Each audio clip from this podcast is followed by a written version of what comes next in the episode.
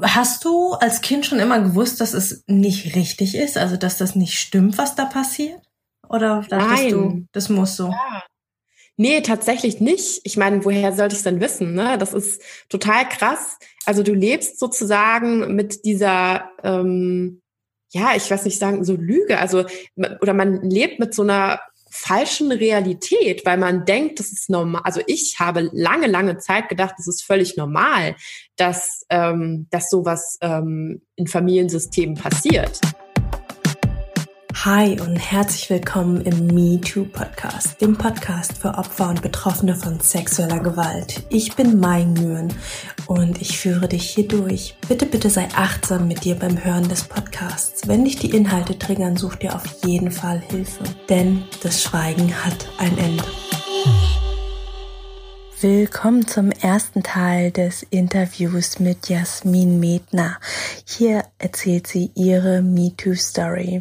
Sie berichtet darüber, wie sie in ihrer Familie sexuell missbraucht worden ist und wie sie damit umgegangen ist und dass sie tatsächlich bis ins Teenageralter dachte, das sei ganz normal, dass man sowas innerhalb der Familie tut.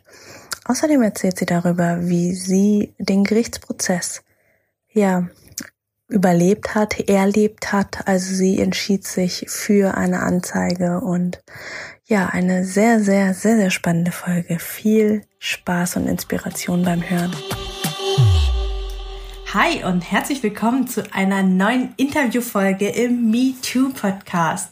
Ich habe heute einen ganz, ganz besonderen Gast bei mir, nämlich die Jasmin Medner. Sie ist, ja, was ist sie eigentlich genau? Da haben wir gerade drüber gesprochen vorm Gespräch.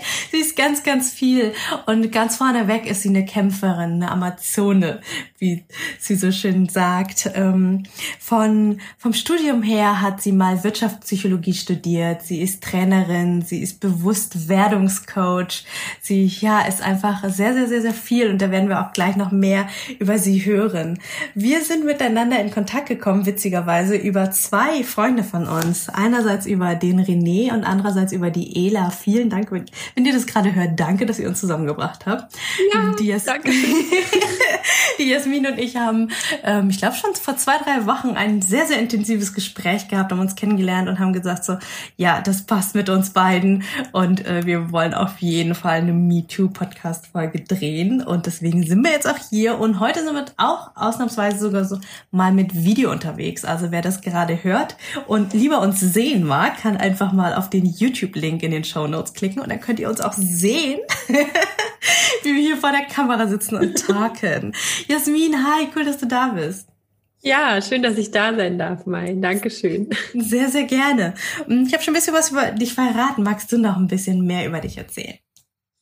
Ja, also ich bin die Jasmin. Ich wohne in Oberursel bei Frankfurt. Also ich bin eigentlich aus dem schönen, ähm, ich bin komme aus Heidelberg, äh, da wo du jetzt mhm. lebst, Mai, da bin ich mhm. geboren. Und mich hat's dann ähm, des Jobs wegen äh, dann nach Frankfurt ähm, so ein bisschen verschlagen. Und ja, jetzt bin ich hier, äh, fühle mich aber dem Taunus, im Taunus in der Natur immer sehr, sehr wohl. Und ja, was bin ich? Du hast eigentlich schon alles gesagt. Also ich bin sehr, sehr viel tatsächlich. Ich mag es nicht, äh, mich in Schubladen denken irgendwie zu definieren ich nenne mich immer liebevoll Projektmanagerin, weil ich ganz viele Projekte habe, ja.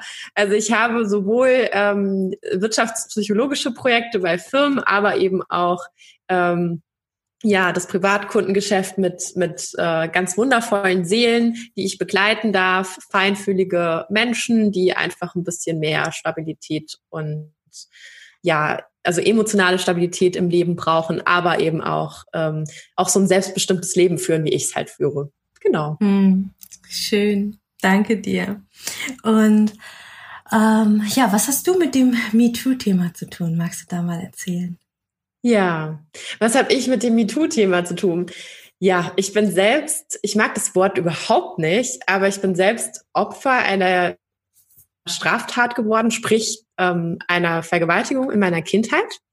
Mhm. Und zwar nicht einer psychischen, sondern tatsächlich einer physischen, also einer körperlichen Vergewaltigung ähm, durch einen Mann in meinem Familienumfeld oder in meiner Familie. Und das ist so, ähm, ja, das, das Thema, was so mein Lebensthema ist und wo ich aber auch sagen muss, ich glaube an Gott und ans, ans Universum und ich bin auch irgendwie auf eine Art und Weise dankbar dafür, dass mir das passiert ist. Wenngleich das jetzt total komisch klingt für viele, viele Menschen da draußen, glaube ich. Aber ich habe so viel lernen dürfen durch diese Erfahrungen, die ich da in meiner Kindheit machen musste, in Anführungsstrichen. Aber äh, ja, es hat mich zu einer stärkeren Persönlichkeit werden lassen. Mhm. Sehr, sehr kontroverse Aussage und gleichzeitig kann ich das, also ich höre es von sehr, sehr vielen Opfern ähm, und gleichzeitig ist es, äh, ich glaube, es, es ist ein großes Geschenk, ne, aus, aus dem, was man, aus den schlimmen Sachen, die man erlebt hat, zu sagen, okay, und auch trotz der Dinge oder sogar wegen der Dinge habe ich bestimmte Fähigkeiten entwickelt, die ich mit einem in Anführungsstrichen normalen Leben nicht entwickelt hätte. Dann hätte ich nicht so viel Resilienz und so viel Kraft und so viel Mut und so viel sonst was aufbauen können und sogar müssen, um überleben zu können. Ne?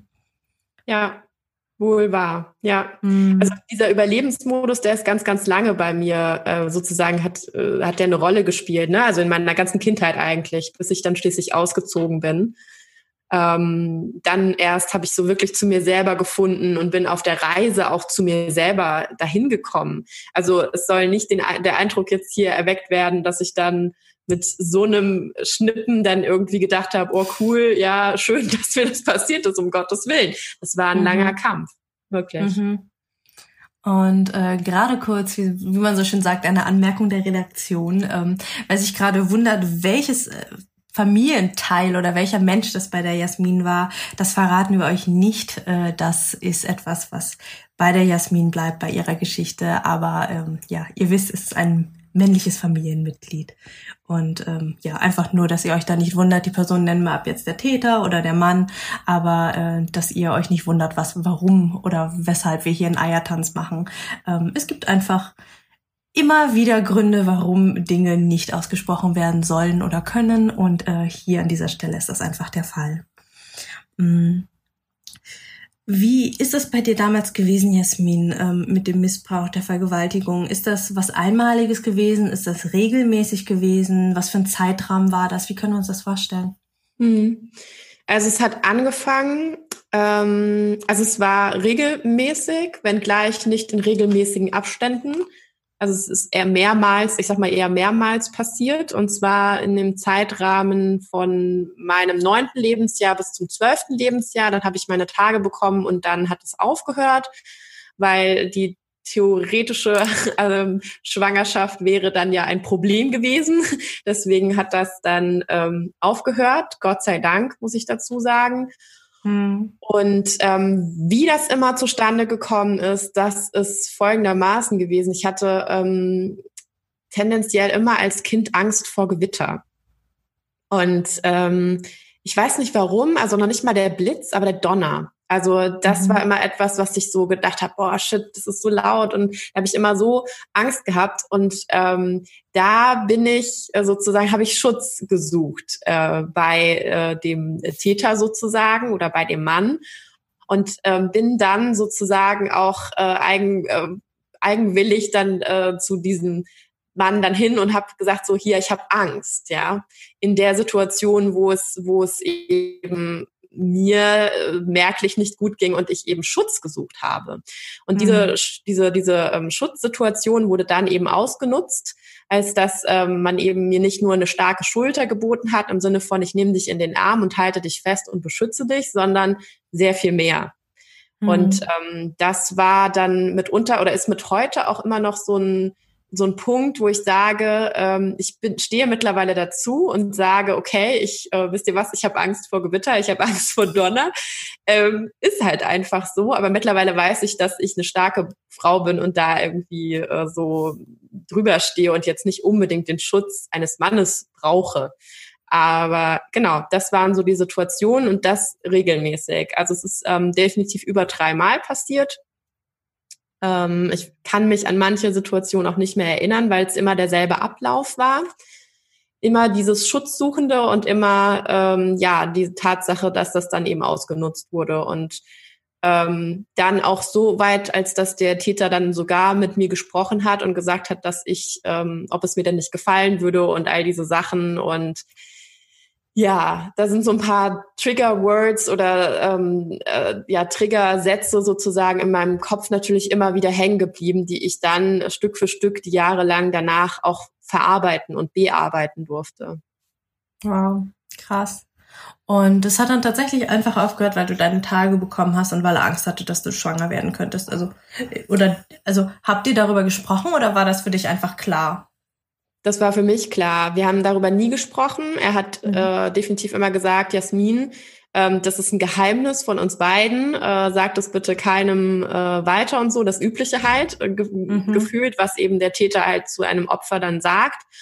Und ja, ähm, dabei blieb es dann auch. Und ich meine, ich muss auch sagen, ich bin dann relativ stark in die Pubertät gekommen oder sehr schnell in die Pubertät gekommen und habe mich dann auch, also war dann sehr rebellisch und bin sehr schnell von, ähm, ja, von, ich weiß nicht, so von zu Hause dann auch mal so raus und habe irgendwie, ja, meine Freiheit irgendwie genießen wollen mit meinen Freunden und so. Mhm. Von daher ähm, bin ich dann auch selbst so eigenständig geworden, dass ich äh, diesen Schutz in keinster Weise mehr gesucht habe. Hm. Okay, wow. Und hast du als Kind schon immer gewusst, dass es nicht richtig ist, also dass das nicht stimmt, was da passiert? Oder dachtest Nein. du, das muss so? Ja.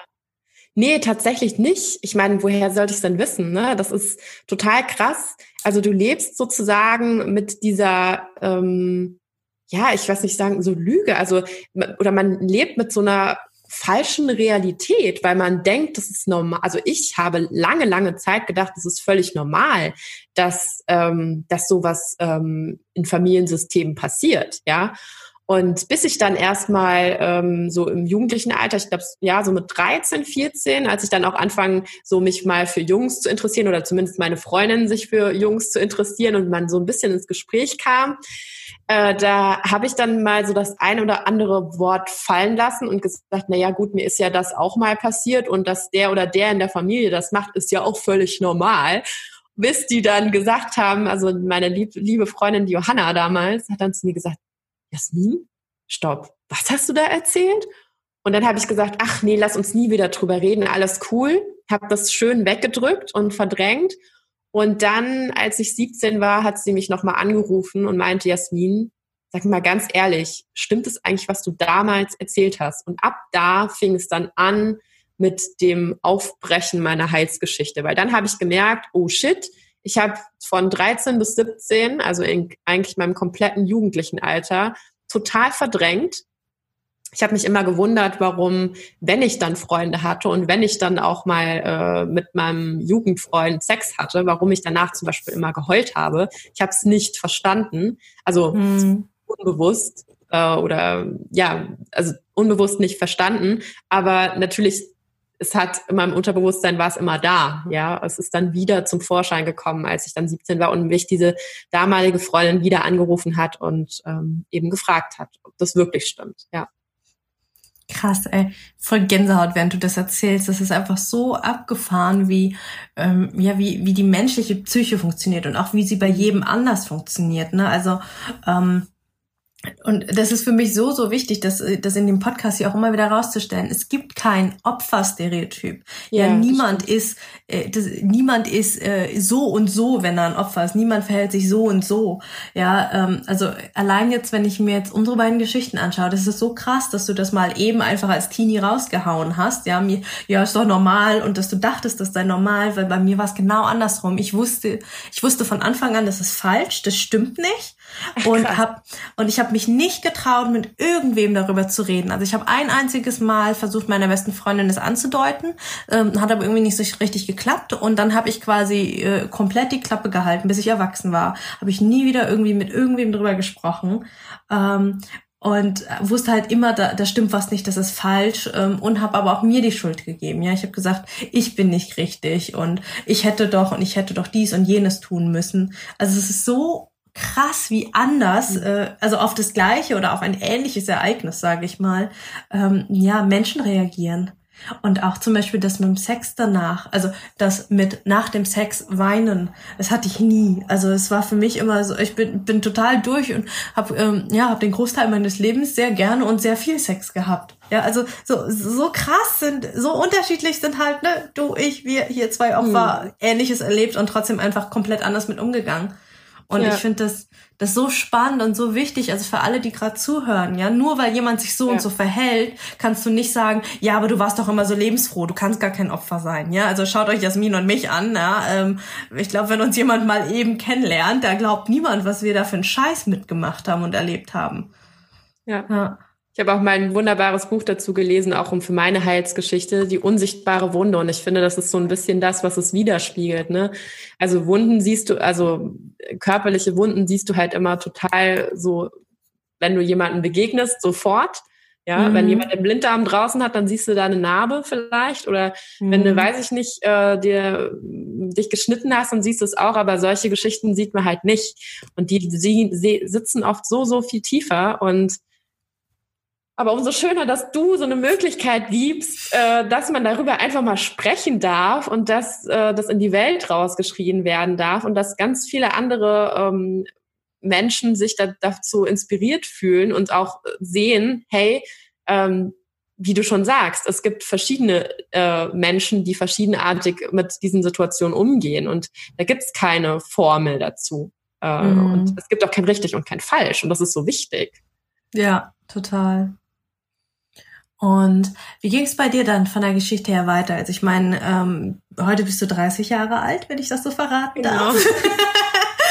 Und ähm, was ist dann passiert? Also du, du hast, äh, du hast schon erzählt, dass, äh, dass du irgendwie gemerkt hast, da stimmt was nicht und ne, dass du dann quasi deine, wie du sie nennst, Heilsgeschichte dann eben begonnen hast. Ähm, wie, wie bist du diesen Weg gegangen? Ja, wie bin ich den Weg gegangen? Das war also dann, ich, ich ähm, hör mal, also ich fange mal wieder an mit, als ich 17 war, ne? Und mhm. dann hatte ich eben, wie gesagt, da so ab und an mal meine Probleme mit meinem Ex-Freund, weil ich auch immer dachte, ähm, Sex ist zum Beispiel etwas, was Männer halt so wollen. Ich habe nie irgendwie in den Sinn gehabt, dass ähm, das für Frauen gemacht ist, dass man als Frau daran Spaß hat oder so. Das mhm. war für mhm. mich bis dato völlig nicht erforscht, also nicht also nicht erforscht sozusagen. Da kam mhm. ich dann viel später dazu. Ähm, was ich aber erstmal gemacht habe, ist, ich bin dann ganz normal studieren gegangen, habe BWL studiert, Fachrichtung Personal, bin dann, ähm, hat's, hat's Richtung Mannheim mich gezogen, dann bin ich erstmal ins Ausland gegangen, war in Ghana, in Chile und im Ausland habe ich dann so nach meinem Bachelor gedacht, krass, ich will nicht mehr einen auf heile Familie machen, ich habe darauf überhaupt keinen Bock mehr ich hasse es, wenn man so den Deckmantel, das äh, alles ist doch so wundervoll und ähm, bitte sprech nie drüber, weil es gab nämlich, als ich ähm, in meinem Bachelorstudium war, gab es ein Gespräch. Damals war ich kurz äh, bei einer Psychologin, um mal, also damals beim Frauennotruf, den kann ich übrigens sehr, sehr empfehlen, ähm, finde ich eine total tolle Stelle, wo man erstmal gut vermittelt wird und jetzt nicht äh, sofort einen Psychologen braucht oder sich da jetzt irgendwie verpflichten muss zu irgendwelchen Sitzungen oder so. Und da war ich zuallererst und da habe ich ähm, das allererste Mal dann darüber gesprochen. Also im Studium ist das dann, weil die Prüfungen, die waren teilweise sehr hart und dann kamen halt auch so psychische Probleme für, für mich so einher, ne? Warum kann ich nicht perfekt funktionieren und sowas. Äh, mm. Und das hat mich halt so ein bisschen getriggert und mich immer wieder dazu geführt, Mensch, Jasmin, du solltest vielleicht mal ein bisschen mehr auf deine Psyche auch achten und du solltest mal ein bisschen näher forschen, was ist denn da jetzt genau passiert und vor allem, wie beeinflusst dich das eigentlich? Und dann bin ich eben, wie gesagt, zu der Psychologin und dann hat auch ähm, ein Gespräch mit dem Täter und mir stattgefunden, weil ich es lange oh, wow. nicht verstanden habe, ja, weil ich es lange nicht verstanden habe, warum tut der sowas, ja, verstehe ich nicht und ich brauche eine Erklärung. Und ähm, dann. Und er war dazu bereit. Er war dazu bereit. Das war für mich sehr krass. Ähm, und ähm, damals war das aber total gut, weil diese Psychologin dann eben auch, also ich habe die Antwort bekommen, na ja, Jasmine, ich habe dich halt so sehr geliebt. Das war die Antwort mhm. des Täters. Und dann dachte ich mir, okay, damit kann ich jetzt irgendwie auch nicht leben. Ne? Das war, also es war so ähm, eine Antwort, aber doch keine Antwort. Also ich habe mhm. damit nichts anfangen können. Mhm. Und ähm, ich war dann weiterhin in, in der psychologischen Betreuung. Irgendwann hat es dann mit der Psychologin nicht mehr gepasst, muss man ja auch dazu sagen. Es sind auch alles nur Menschen. Mhm. Und ähm, dann habe ich auch nach meinem Bachelor so gesagt, so, nee Leute, ich will wieder mal ins Ausland und ach, das wird mir jetzt hier alles zu viel. Aber in der Familie, Familie wurde es weiterhin totgeschwiegen oder auch nie nach außen gebracht. Also so von Also wussten es andere Familienmitglieder? Es wussten andere Familienmitglieder, aber noch lange nicht alle. Okay, also es wurde einfach nicht drüber gesprochen. Ja, es wurde einfach ähm, nicht drüber gesprochen und bisweilen wurde mir auch der Mund verboten. Also im Sinne von, sag doch der oder dem bitte nichts. So. Mhm. Und obwohl das zur Sprache kam. Und naja, und dann ähm, habe ich eben ähm, dann erstmal im Ausland so zu mir selber gefunden und bin dann, nachdem ich in Ghana war und in Chile war, bin ich mit dem festen Entschluss zurück nach Deutschland gekommen. Jasmin, du zeigst den Täter an. Und zwar mit aller Konsequenz. Mhm. Und mit der Konsequenz, dass du ähm, dann erstmal in Anführungsstrichen kein Zuhause mehr hast, dass möglicherweise deine Familie dich ausstößt, dass sie dir die Schuld dafür gibt, dass man, dass man die Familie zerrissen hat und so weiter. Mit allen Konsequenzen habe ich gesagt, möchte ich leben und ich möchte diesen Schritt des Anzeigens gehen. Und das war dann auch eine lange Hürde. Ich glaube, aber noch nicht so lange wie bei dir damals. Also ähm, bei mir tatsächlich von der Anzeige bis hin zum Prozess hat es dann in Anführungsstrichen nur ein Jahr gedauert. Mhm. Ähm, genau. Äh, man muss ja auch dazu sagen, bei mir war es insoweit ähm, noch, also man sagt immer, ab Auszug ist etwas verjährt. Also es gilt nicht bis zum 18. Lebensjahr, sondern immer erst ab dem Auszug. Also wenn jemand zum Beispiel bis 25 daheim gelebt hat, dann ist es so, ähm, dass, äh, ähm, dass es erst ab dem 25. Lebensjahr gilt, diese Frist, diese Verjährungsfrist. Und das war Wenn es der innerhalb Fall. der Familie stattgefunden hat. Ne? Ganz genau. Ja. Genau, das ist ganz wichtig, die Unterscheidung. Ja, ja. Ja, genau. Und ähm, deswegen ähm, war das für mich sozusagen gar nicht so schlecht, weil diese Verjährung noch nicht so lange her war. Mhm. Ähm, genau. Er hat es dann auch vor Gericht zugegeben. Ich habe mir nochmal psychologische Hilfe holen dürfen, weil ich gedacht habe, so, ey, ich weiß nicht, wie das Ganze ist mit diesem Prozess und mit dem Anwalt und wie das alles so läuft. Und wenn ich, wenn das nicht so ist, wie ich mir das vielleicht erwarte oder erhoffe oder keine Ahnung, ähm, ich brauchte auf jeden Fall irgendwie so ein bisschen äh, jemand an meiner Seite, mit dem ich darüber reden kann, der halt nicht aus meinem engsten Familienkreis oder aber auch Freundeskreis ist oder sonst irgendwas, ne? Sehr wichtig, mhm. neutrale Person. Ja. Und ähm, ja, das war, also die, die Strafe war für mich dann eher niederschmetternd, um ehrlich zu sein. Das war so, innerhalb des Prozesses war, wurde sehr, sehr viel auf Alkohol geschoben.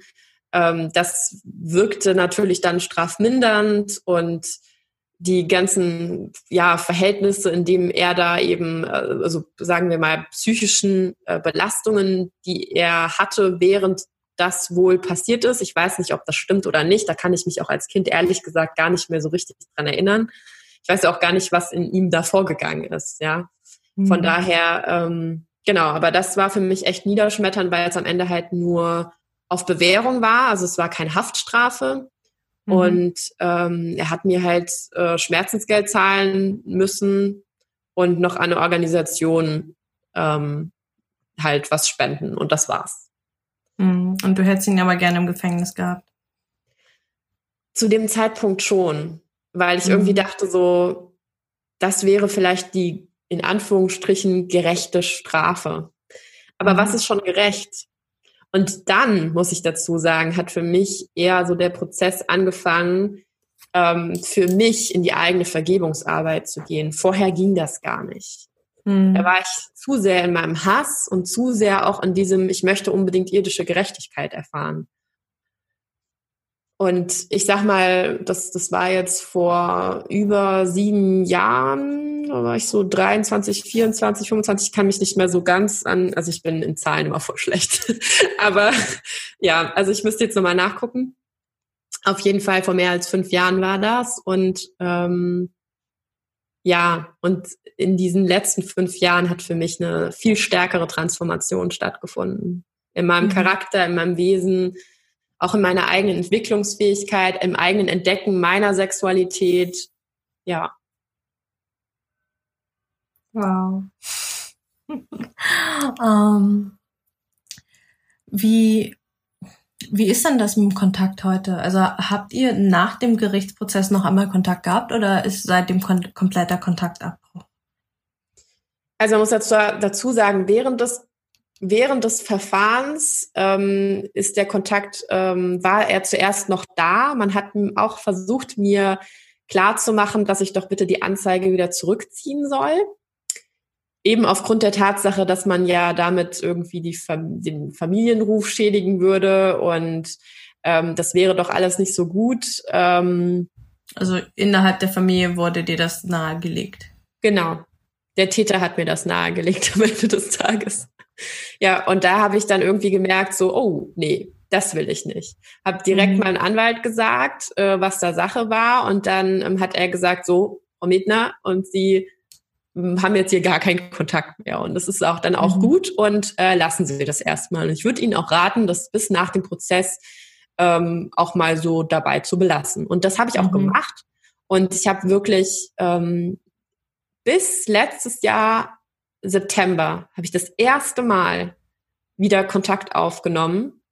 Mhm. Ähm, und aber ganz behutsam und noch nicht mal zum Täter persönlich, ähm, sondern äh, zu einem anderen Fam weiblichen Familienmitglied, ähm, wo ich irgendwie gedacht habe, Mensch, ich war sehr, sehr lange auf sie, sie sozusagen auch sauer, weil ich eigentlich gedacht hätte, dass sie mich beschützen hätte können.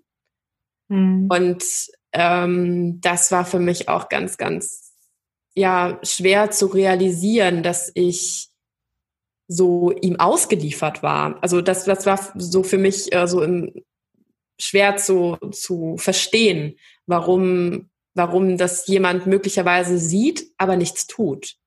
Mhm. Und ja, das musste ich erstmal so sacken lassen und deswegen tat mir der Abbruch, der Kontaktabbruch mit fast sechs Jahren extrem gut, weil ich mir da wirklich, also da konnte ich mal wieder wirklich so durchatmen und mal wirklich so wieder zu mir kommen und irgendwie auch, ja, äh, mal das Leben genießen und mal mal ein paar Affären hier und da haben, mich sexuell mhm. mal ausprobieren und irgendwie, weiß ich nicht, da zu meinem Körper und zu mir selber finden. Und ja, dann habe ich letztes Jahr nach witzigerweise einer Kakaozeremonie, nach der ich gespürt habe, dass wir Frauen auch eigentlich total miteinander verbunden sind und ich dieser Frau lange nicht verziehen habe, warum sie mich nicht beschützt hat, ähm, nochmal gemerkt, so, hey Jasmin, eigentlich hat sie vielleicht auch aus ihren Motiven heraus gehandelt.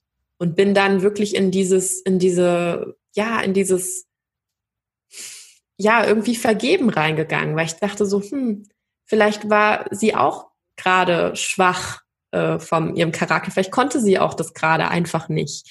Und ähm, Genau, und aus dieser, aus dieser Dankbarkeit, dass wir Frauen miteinander eigentlich alle verbunden sind und dass es so wichtig ist, dass wir verstehen lernen, dass wir, dass eigentlich alles eins ist und dass wir aus Liebe bestehen. Also dieser Kerngedanke und dass wir alle Liebe sind, dieser Kerngedanke hat mich stets, glaube ich, am Leben gelassen oder am Überleben gelassen und hat mich letztlich auch dann dazu geführt, dass ich so altruistisch heute dazu denken kann und eigentlich diesen, diesen beiden Seelen, sowohl ähm, meinem, dem Täter, ja, als auch der Frau, die mich hätte beschützen können oder sollen, dass ich äh, ihr begegnen könnte heute und ihr einfach nur das Beste dieser Welt wünsche, weil ich weiß, dass ihre Seelen damit umgehen müssen. Mhm. Und nicht ich. Ja. Mhm. Und es ist ja auch, also ähm, psychologisch, boah, psychologisch gesehen ähm, ist es ja auch ganz, ganz oft so, dass ähm, für die Opfer, also gerade für Mädchen, ähm, meistens äh, der in Anführungsstrichen Verrat durch die weibliche Seite, also egal ob es jetzt die Mutter, die Tante, die Oma war, dass da weggeschaut wird, ja, mhm. obwohl deren Partner oder Geschwister oder so sich am Kind vergehen, ähm, dass das einen ganz, ganz großen ähm, ja ein ganz großes Misstrauen in das eigene Geschlecht, ja, äh, sowohl mit sich selber, ja, also ich, äh, im mangelnden Kontakt mit der Weiblichkeit in mir als auch mit anderen Frauen, ähm, dass da irgendwie ein Konkurrenzdruck ist, dass man lieber mit Jungs abhängt und so, ähm, dass da, dass da einfach ähm, ja was mit dem eigenen Geschlecht äh, ja dadurch in Schieflage gerät. Wie ist es da bei dir gewesen? Kannst du das auch beobachten, wenn du zurückschaust? Wie meinst du das genau mit der Schieflage? Ähm, dass du ähm, Schwierigkeiten hattest, vielleicht mit anderen Mädchen, mit anderen Frauen umzugehen, dass du ähm, auf Arbeit vielleicht ähm, sie eher als Konkurrentin gesehen hast, äh, auf Partys sie eher als Konkurrentinnen, mhm. äh, die mhm. um andere Männer buhlen gesehen hast, anstatt als Freundinnen, als äh, ja als Schwestern. Ja, ja, tatsächlich, klar. Also ähm, ja, also schon irgendwie, also ich finde, bei uns Frauen ist es ja sowieso nochmal so eine Sache. Ich glaube, da muss einem noch nicht mal sowas passiert sein. Also wir sind trotzdem manchmal in diesem blöden Konkurrenzdenken drin. Und ähm, ich mag das eigentlich überhaupt nicht. Ich habe es aber lange nicht gecheckt, weil ich ja auch ähm, nach dem Bachelorstudium bin ich ja dann wieder zurück nach Deutschland und dann habe ich ähm, direkt mit dem Job angefangen, äh, damals bei einer Personalberatung und äh, bin dann äh, weiter äh, im HR-Wesen unterwegs gewesen, also im Personalwesen von verschiedenen Firmen. Und da habe ich schon gemerkt, dass insbesondere die Personalarbeit ja so voll von Frauen ist. Ja, da gibt es ja sowieso nicht viele Männer. Ja, und dass da natürlich Zickereien da waren und so. Und ich habe hab auch immer wieder gemerkt, ich finde, Männer sind da ein Stück weit irgendwie entspannter manchmal und sind da nicht so ach, keine Ahnung, da kann man irgendwie, also ich habe mich schon immer sehr wohl gefühlt unter Jungs und Männern.